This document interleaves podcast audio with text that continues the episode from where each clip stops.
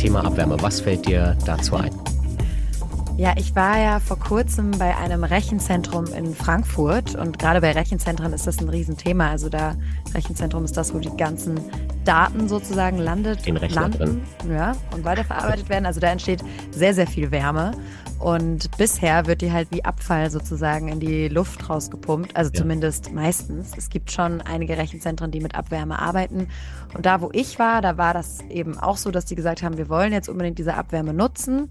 Und die haben Glück. Da wird gerade ein neues Wohngebiet, also so ein großer Wohnblock gebaut, äh, wo die das quasi von vornherein mit einplanen können, um die Abwärme dann da hinzuleiten und wirklich dann zum Heizen zu nutzen. Aber der hat halt erzählt, das ist natürlich nur ein Bruchteil, also der, der Wärme, die er eigentlich nutzen könnte.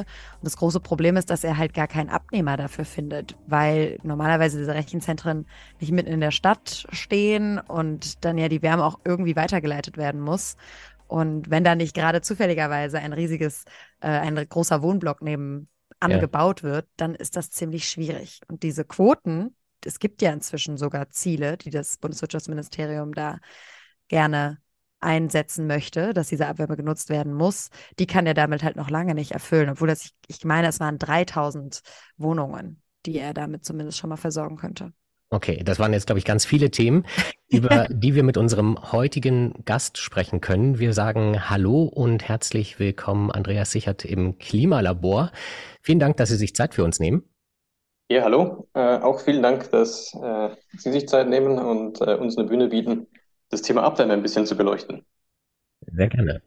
Sie sind Mitgründer und CEO von Orkan Energy und bieten Abwärmeleistungen an.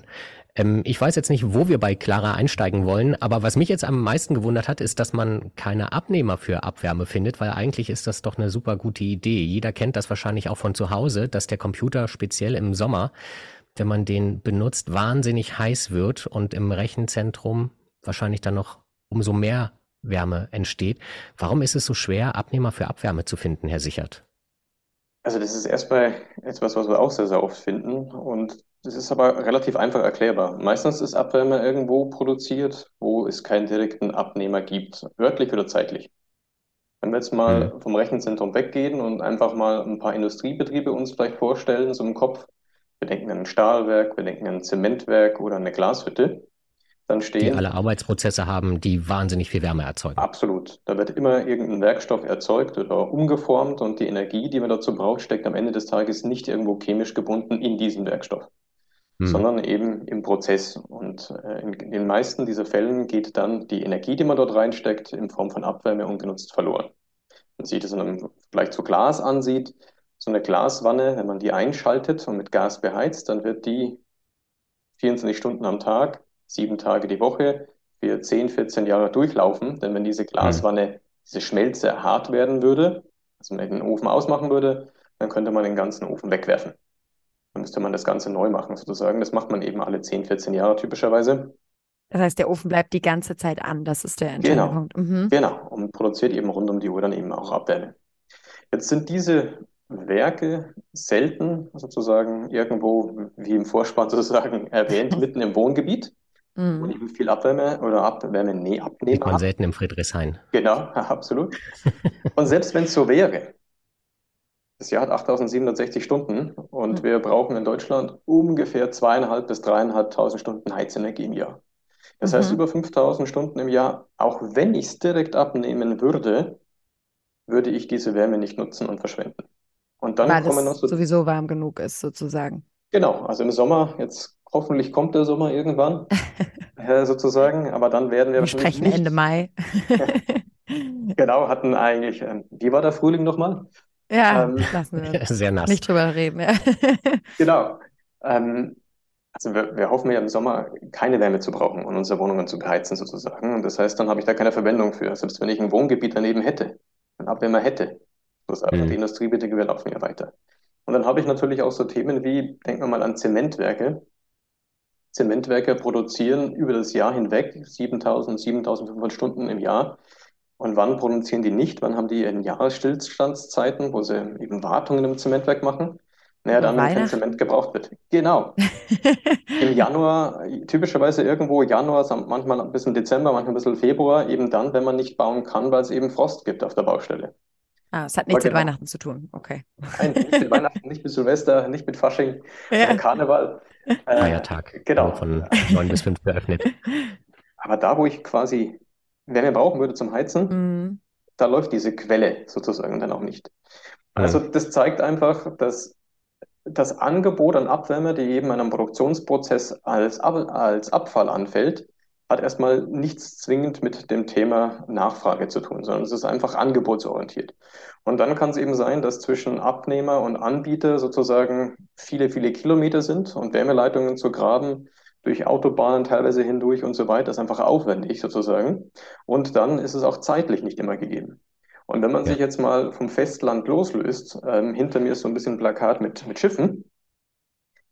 Äh, Motor äh, ist auf jedem Schiff. Der Motor treibt das Schiff voran, beziehungsweise produziert den nötigen Strom und Energie an Bord. Ähm, und da ist eine Fernwärmeleitung, die flexibel von, ich weiß nicht, Hamburg bis nach Singapur reicht, eher schwierig zu verlegen. Und da gibt es auch keinen, der beim großen Containerschiff sozusagen ähm, die Abwärme brauchen kann. Also lange Rede, kurzer Sinn. Die direkte Nutzung von Abwärme wäre immer super, aber es ist in den meisten Fällen nicht so einfach möglich. Ja, das, was ich da jetzt raushöre, ist, dass Abwärme anscheinend gar nicht so ein tolles Geschäft ist, wie ich gedacht habe. Und trotzdem haben Sie ja entschieden, dass Sie damit Ihr Geld verdienen wollen und auch noch was fürs Klima tun wollen. Ähm, welche Lösungen haben Sie denn mit Orkan Energy für all diese Probleme, die wir jetzt kurz angerissen haben, gefunden? Vielleicht machen wir damit weiter. Naja, Abwärme ist, wie es gerade beschrieben, in ganz, ganz vielen Prozessen einfach überall auf der Welt, im modernen Leben, in modernen Wirtschaften da. Die Frage ist, kann man es mhm. direkt verwenden? Und das war bis jetzt, was wir diskutiert hatten. In den meisten Fällen kann man eben Abwärme nicht leicht direkt nutzen für das Thema Heizen. Aber was wir machen ist, wir versuchen Abwärme zu wandeln. Und zwar in was, was man immer nutzen kann, nämlich Strom. Mhm. Strom ist super leicht selbst zu verbrauchen. Denken wir mal an das zum Beispiel Glaswerk, Zementwerk produziere, ähnlich wie mit PV und Wind, meinen eigenen Strom vor Ort. Also das heißt, ich total netzdienlich, brauche keine Leitung und so weiter, sondern ich reduziere einfach als Energieeffizienzlösung äh, meinen Strombezug vom Netz, entlaste es somit ähm, und werde energieeffizienter. Genau, spare mhm. Geld, reduziere meine CO2-Emissionen äh, und so weiter. Das geht fürs Zementwerk, das geht fürs Stahlwerk, das geht fürs Glaswerk. Und selbst wenn ich es nicht brauchen würde, zum Beispiel wir haben Motorenkraftwerke, äh, die wir ausrüsten, die effizienter werden. In Deutschland haben wir auch Biogasanlagen ausgerüstet, die den Strom nicht selbst brauchen, sondern wird halt ins Netz eingespeist, ähnlich wie im PV und Wind. Und dann kann es jemand anders brauchen. Denn alles, was produziert, typischerweise hängt am Stromnetz.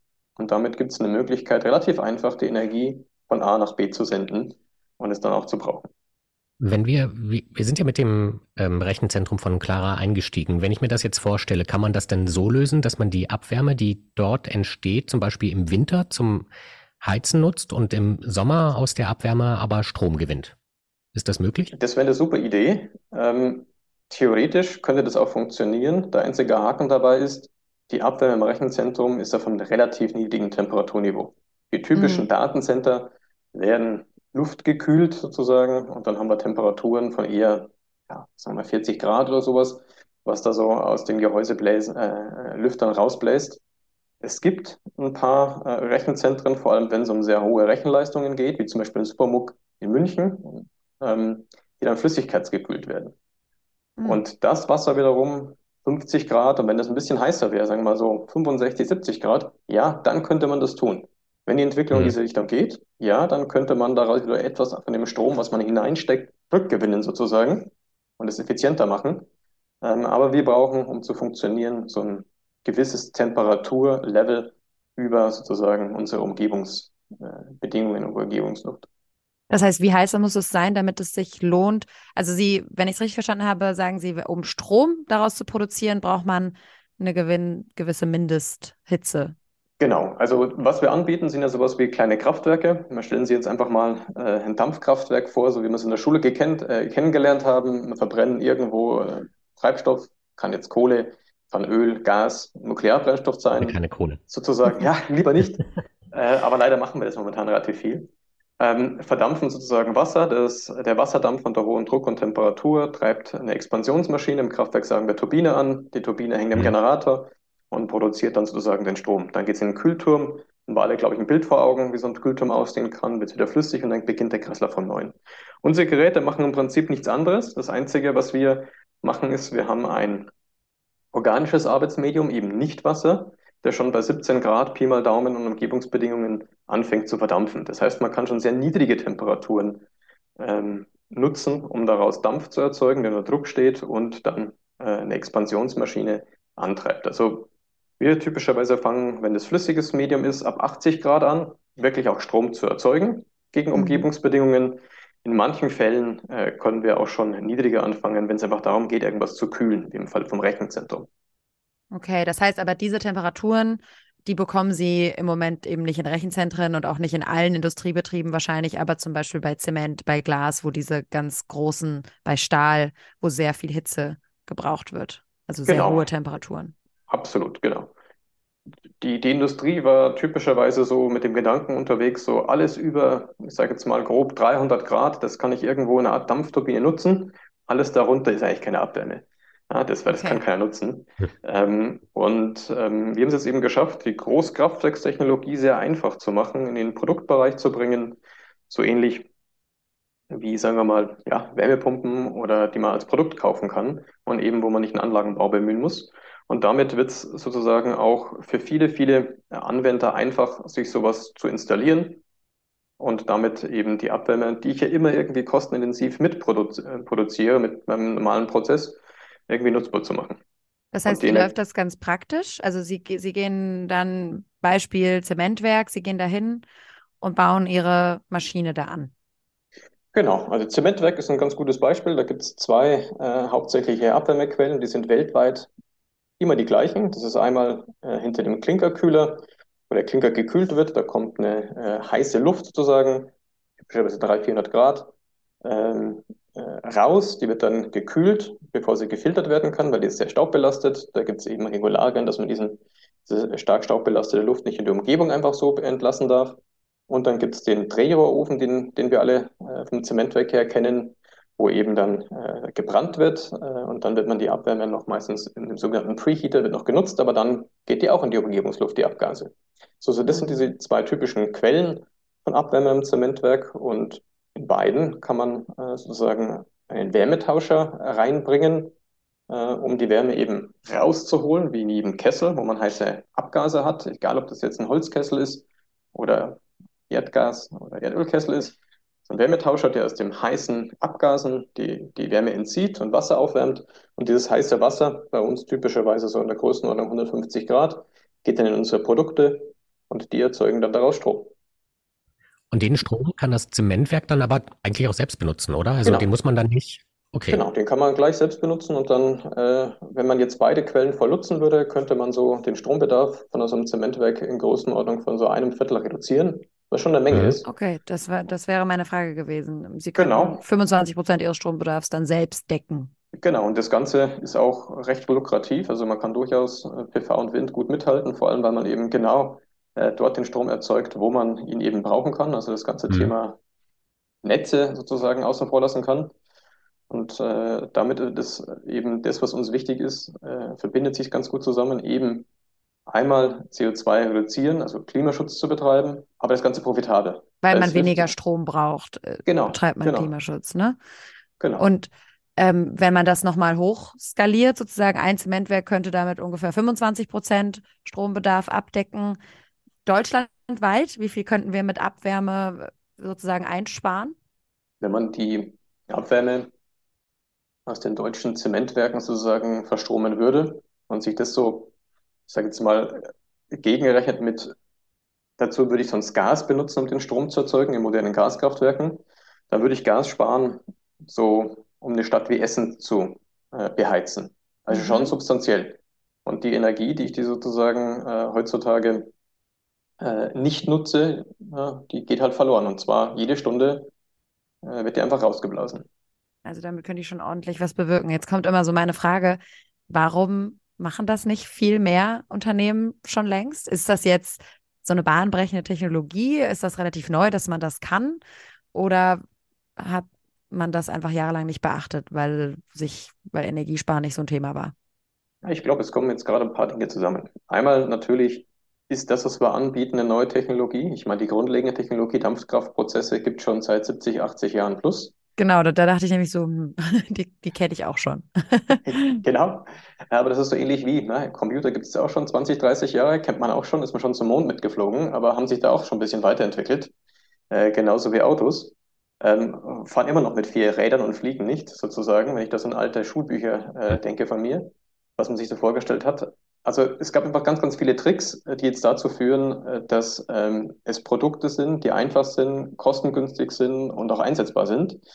Von der technologischen Seite her, das hat sich in den letzten, sagen wir mal, fünf Jahren entwickelt. Das ist schon äh, wirklich was Neues, mhm. äh, was man hier anbieten kann. Und auf der anderen Seite kommt natürlich auch ein Druck hinzu, der sich aus verschiedenen Richtungen ergibt.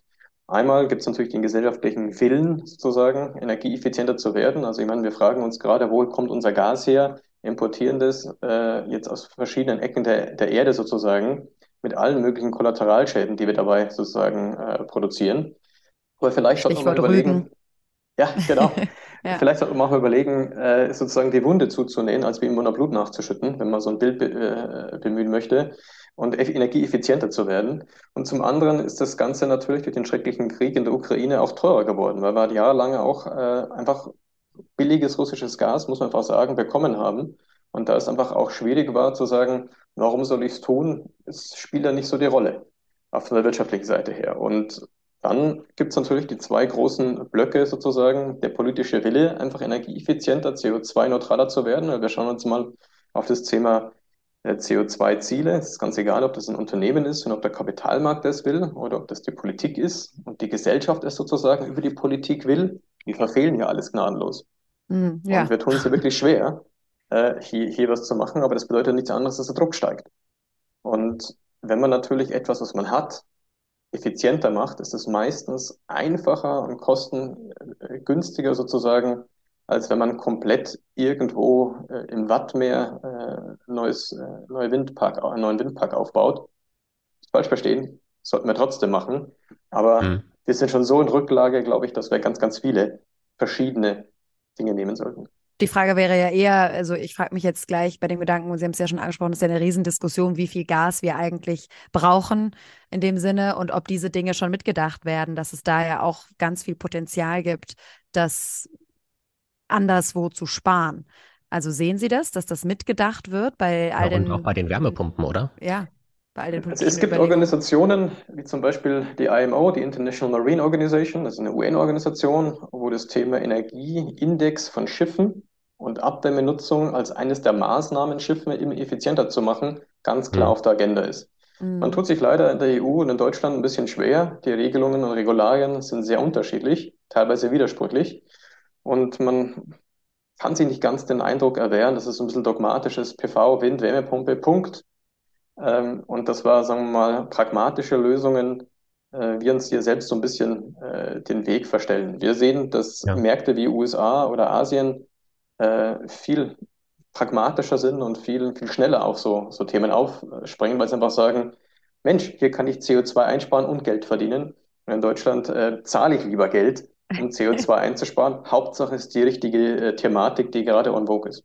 Aber das finde ich ganz interessant. Ich finde, das Stichwort ist Geld verdienen, weil bisher hatte ich immer den Verdacht, und wir hatten das hier auch immer wieder im Podcast, dass eben mit Energieeffizienz, mit Energiesparen es schwieriger ist, Geld zu verdienen, als wenn man eben neu baut, ne? neue Windkraftparks und so weiter. Da erschließt es sich ja relativ leicht, dass man damit Geld verdienen kann. Aber Sie haben ja jetzt sozusagen einen guten Weg gefunden, dass man auch mit Energieeffizienz Geld verdienen kann. Also ähm, ja, Wertschöpfung schaffen kann.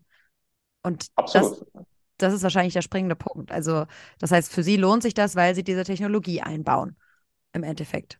am Ende des Tages lohnt sich es vor allem für unsere Kunden, wenn sie die Technologie einbauen, weil sie energieeffizienter werden. Und wenn man jetzt mal den kurzen Seitenblick Richtung Gebäudesektor macht, wir werden über neue Wohnungsbauprogramme äh, unser Problem im Gebäudesektor nicht lösen. Wir haben einfach unglaublich viel Bestand. Der muss effizienter mhm. werden.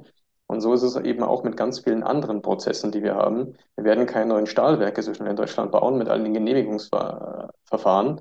Wir werden unsere Industrie im Prinzip modernisieren können, aber das heißt ja nicht, dass man alles platt machen muss und alles neu bauen muss und dann hat man die gleichen Prozesse am Ende des Tages. Ja, was bräuchte es jetzt politisch? Sie haben gesagt, das ist halt gerade nicht en vogue, aber was bräuchte es, um diese Dinge wirklich in einer Geschwindigkeit auch voranzubringen? Also zum Beispiel Quoten, dass Abwärme genutzt werden muss. Ist das was, was Sie sagen, das würde helfen? Vielleicht für Unternehmen eine Abwärmepflicht, glaube ich, die war ja auch eine Zeit lang im Gespräch. Stimmt, ja. Man hat sowas eingeführt äh, im Biogasbereich, dass sozusagen Abwärme wirklich äh, genutzt werden muss. Da gab es dann Mhm. wieder zwei Milliarden Schlupflöcher und ob das dann alles am Ende des Tages so sinnvoll ist, also Verbote, äh, ist immer so, bin ich kein Riesenfreund von, aber es wird diskutiert. Ich denke, es wird sowas auch kommen, dass man eben äh, nur irgendwelche Vergünstigungen bekommen kann, wenn man auch seine eigenen Potenziale ausschöpft. Das ist, was in der Mhm. in Diskussion ist.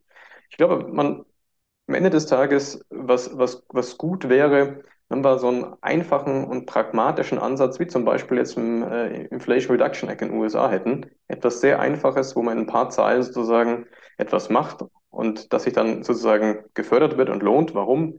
Weil dann am Ende des Tages einfach neue Dinge entstehen, Modernisierung entsteht und dann automatisch äh, das, was sich Ja. weniger lohnt, nicht mehr gemacht wird.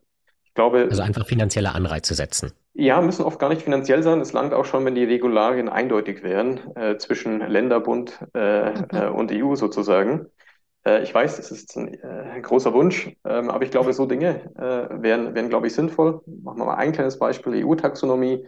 Nuklearstrom ist grün, äh, Strom aus fossilem Erdgas ist grün, Mhm. aber Strom aus Abwärme ist zufälligerweise nicht grün. Gab es halt keine Lobby damals für, äh, sozusagen. Aber was ist Wer- daran nicht grün? Also tatsächlich frage ich mich gerade, das ist doch eigentlich, ja, Er strahlt nicht. Wärme aus, äh, aus Abwärme ist wiederum grün. Also soll heißen, ähm, das ist halt das Thema. Immer wenn irgendwas neu ist, gibt es noch keine Regeln dafür. Äh, deswegen müsste man innovationsfreundlich sozusagen das Ganze gestalten und einfach auch äh, Selbstheilungskräfte in Forschung, Entwicklung und Markt ein bisschen machen lassen. Da kommen dann, glaube ich, gute Ideen. Und wenn man da offene Regelungen macht, dann glaube ich, haben wir auch eine Chance, ganz, ganz viel tolle Technologie, die entwickelt wurde in den letzten, was ich, zehn Jahren, äh, auch, auch hier reinbringen.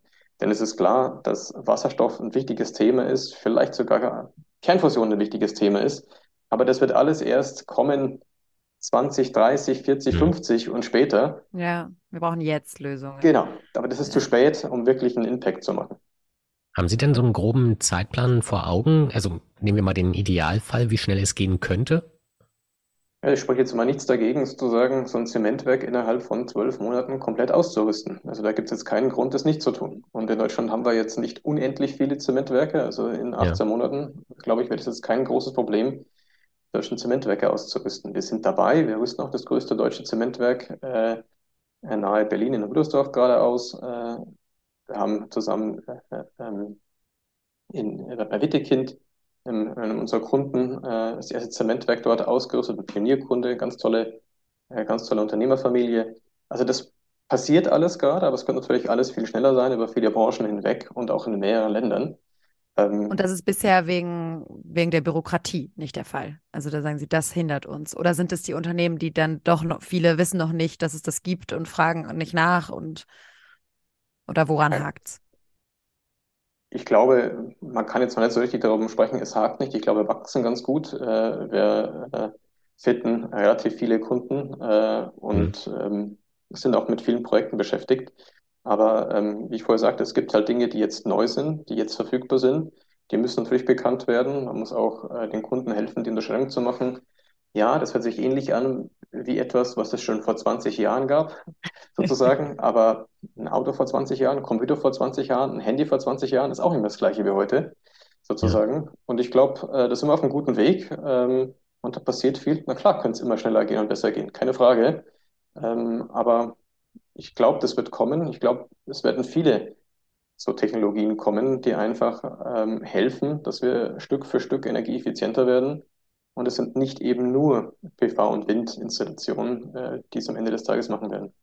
Und nur damit ich dann nochmal ein konkretes Bild vor Augen habe, wenn Sie sagen, es dauert ungefähr zwölf Monate oder man kann in zwölf Monaten ein Zementwerk ja umrüsten, das ist dann aber so umgerüstet, dass es selbst die Abwärme nutzen kann oder können dann auch schon, falls es einen Überschuss an Abwärme gibt, auch andere sich schon in diesen zwölf Monaten anschließen? man würde die Technologie ja pro Zementwerk aufbauen an jeweiligen Standorten und dann müsste man halt die verschiedenen Standorte bedienen. Hm. Ich glaube, und dann schauen, wie die Bedingungen vor Ort sind, oder? Genau, aber wir sind gewohnt, mehrere Projekte parallel aufzubauen. Das machen wir äh, die letzten Jahre schon. Das wäre jetzt nicht das, äh, etwas, was dem Ganzen, dem Rollout sozusagen im Wege stehen würde. Ich meinte jetzt nur, falls nebenan noch, also dann doch zufällig ein Wohnblock steht, der zufällig gedacht hat, direkte Nachbarschaft zum Zementwerk wäre toll, könnte man dann da auch schon mit der Abwärme, falls es, wie gesagt, einen Überschuss gibt, auch heizen. In, also kann man das alles in diesen zwölf Monaten aufbauen? Ja, das wäre, also die Auskopplung auf jeden Fall. Die Frage ist dann, was die Bürokratie wahrscheinlich noch etwas hm. schwieriger. Wie kriegt man die Wärme, die eben nicht einfach durch eine Kupferleitung geleitet werden kann, sozusagen dann vom Zementwerk ins Wohngebiet okay. zu, den, zu den Menschen. Ähm, wenn das in einer vernünftigen Zeit passiert, spricht da gar nichts dagegen, das zu kombinieren. Dann äh, eben, wenn es Wärme gibt und eben, ich meine jetzt mal von den Stillstandszeiten im Januar, Februar, Dezember mal absieht davon, sozusagen, wenn man über Stahlwerke redet, die im Winter auch durchproduzieren, dann kann man das natürlich machen. Wir bringen, dadurch, dass wir die Wärme quasi nutzbar machen, verfügbar machen, aus dem, mhm. aus dem Abgas rausholen, ist es ja sehr, sehr einfach, hier einzukoppeln sozusagen und dann für ein bis zwei, 3.000 Stunden im Jahr einen Teil der Wärme auch wirklich woanders zu benutzen. das heißt, Beispiel Sie können nicht nur Strom daraus machen, sondern Sie können auch die Wärme direkt zum, zum Heizen Klar. weitergeben. Das ist am Ende des Tages alles kein Entweder-Oder. Okay. Und gesetzt im Fall, wir haben jetzt alle Zementwerke in Deutschland, alle Glashütten, alle Stahlwerke so umgebaut. Glauben Sie, die Technologie ist auch relativ bald so, so weit, dass sie eben auch diese geringeren Hitzen oder die geringeren Temperaturen, wo wir jetzt wieder beim Rechenzentrum wären, sozusagen nutzbar machen können? Also Sie haben ja vorhin schon gesprochen, und wenn ich jetzt denke, was sich in den letzten fünf Jahren getan hat, sind wir in fünf Jahren so weit, auch ganz geringe Temperaturen zu nutzen? Also ich glaube, Technologie wird sich weiterentwickeln, ist auch keine Frage. Äh, wie schnell das passiert, muss man sich ansehen. Äh, das Potenzial, um mal so eine Idee zu geben, ist sicherlich auch mit den, mit den höher, etwas höheren Temperaturen so groß, dass man, sagen wir mal, wenn ich den CO2, das CO2 vermeiden möchte, müsste ich einen Wald anpflanzen in der Größe von Deutschland. Wenn man also, die ganze Abwärme aus der Industrie in Deutschland nutzen würde? Ja, auch weltweit. Also wenn man sich das anschaut, dann reden wir über irgendwie 750 Millionen Tonnen, äh, die ich an CO2 pro Jahr einsparen könnte. Das ist auf der Ebene einer Volkswirtschaft. Mhm. Also da ist unglaublich viel Potenzial in verschiedenen Industriebereichen, im Verkehr äh, vorhanden. Und ich muss die Technologie gar nicht so viel weiterentwickeln, um zu sagen, und dann noch eine und noch eine neue äh, sozusagen Industrie erschließen. Ich wäre ganz glücklich sozusagen äh, auch fürs Klima, wenn, äh, wenn wir die Industrien, die heute technisch erschließbar sind oder wirtschaftlich erschließbar sind, wenn wir die sauber erschließen würden, schnell genug. Ich glaube, das würde uns schon ganz, ganz viel bringen. Das sind wirklich gute Aussichten. Und was glauben Sie, also Sie sagen, ich meine, Sie werden ja nicht das einzige Unternehmen sein, die sowas anbieten. Können Sie denn den gesamten deutschen Markt äh, bedienen oder braucht es da auch ein bisschen mehr Konkurrenz noch oder Mitbewerber? Ich glaube, der Markt der wirklich an Abwärmenutzung und Abwärmeverstromung ist prinzipiell am Entstehen. Ich glaube, viele kompetente, gute Spieler, die da mitspielen, helfen diesem Markt zu öffnen. Das heißt, mal Bewusstsein zu schaffen für so einen Markt der Markt ist so groß, wenn man da ein paar Prozentpunkte alleine hat, ist das schon genügend für ein Unternehmen. Da dürfen auch noch mehr Unternehmen ein paar Prozent sozusagen haben. Mhm. Äh, das ist überhaupt kein Thema. Ich glaube, äh, jedes Unternehmen, das eben hilft, äh, in verschiedenen Ländern äh, den Markt ja, zu öffnen, ist ein Gewinn für die ganze Branche und wäre im Prinzip gut. Denn wir müssen ja über, sagen wir mal, Deutschland, Europa hinausschauen viele die Emerging Markets sozusagen, wo ganz viel Bevölkerung und einfach Wachstum stattfindet. Da glaube ich, müssen wir mithelfen mit Technologie, die wir hier entwickeln können, dass die eben nicht wie wir den Weg über Kohle, Erdöl und so weiter äh, gehen, um ihre Energie in Hunger zu stillen, den sie notwendigerweise haben, sondern dass die eben auch sehr, sehr schnell auf energieeffiziente Technologien umstellen und das Ganze äh, eben nicht zulasten der nachfolgenden Generationen geht. Oder das vielleicht sogar von Anfang an mitdenken, Energieeffizienz. Das scheint absolut, mir absolut. ein guter Gedanke. Vielen, vielen Dank, Sichert. Das war sehr interessant und hoffnungsvoll. Freut mich, vielen Dank für die Zeit äh, und danke fürs Gespräch. Auch ich sage vielen Dank und wie immer das komplette Interview nachzuhören bei uns auf ntv.de in der NTV-App, aber natürlich auch bei RTL Plus Musik, Spotify und Apple und überall sonst, wo ihr gerne Podcasts hört und nachzulesen natürlich auch bei uns bei ntv.de. Und das war's für heute im Klimalabor, oder Clara? Ja, wir freuen uns über Kritik und Bewertungen jederzeit gerne bei uns melden. Ciao, bis zum nächsten Mal. Tschüss. Ciao.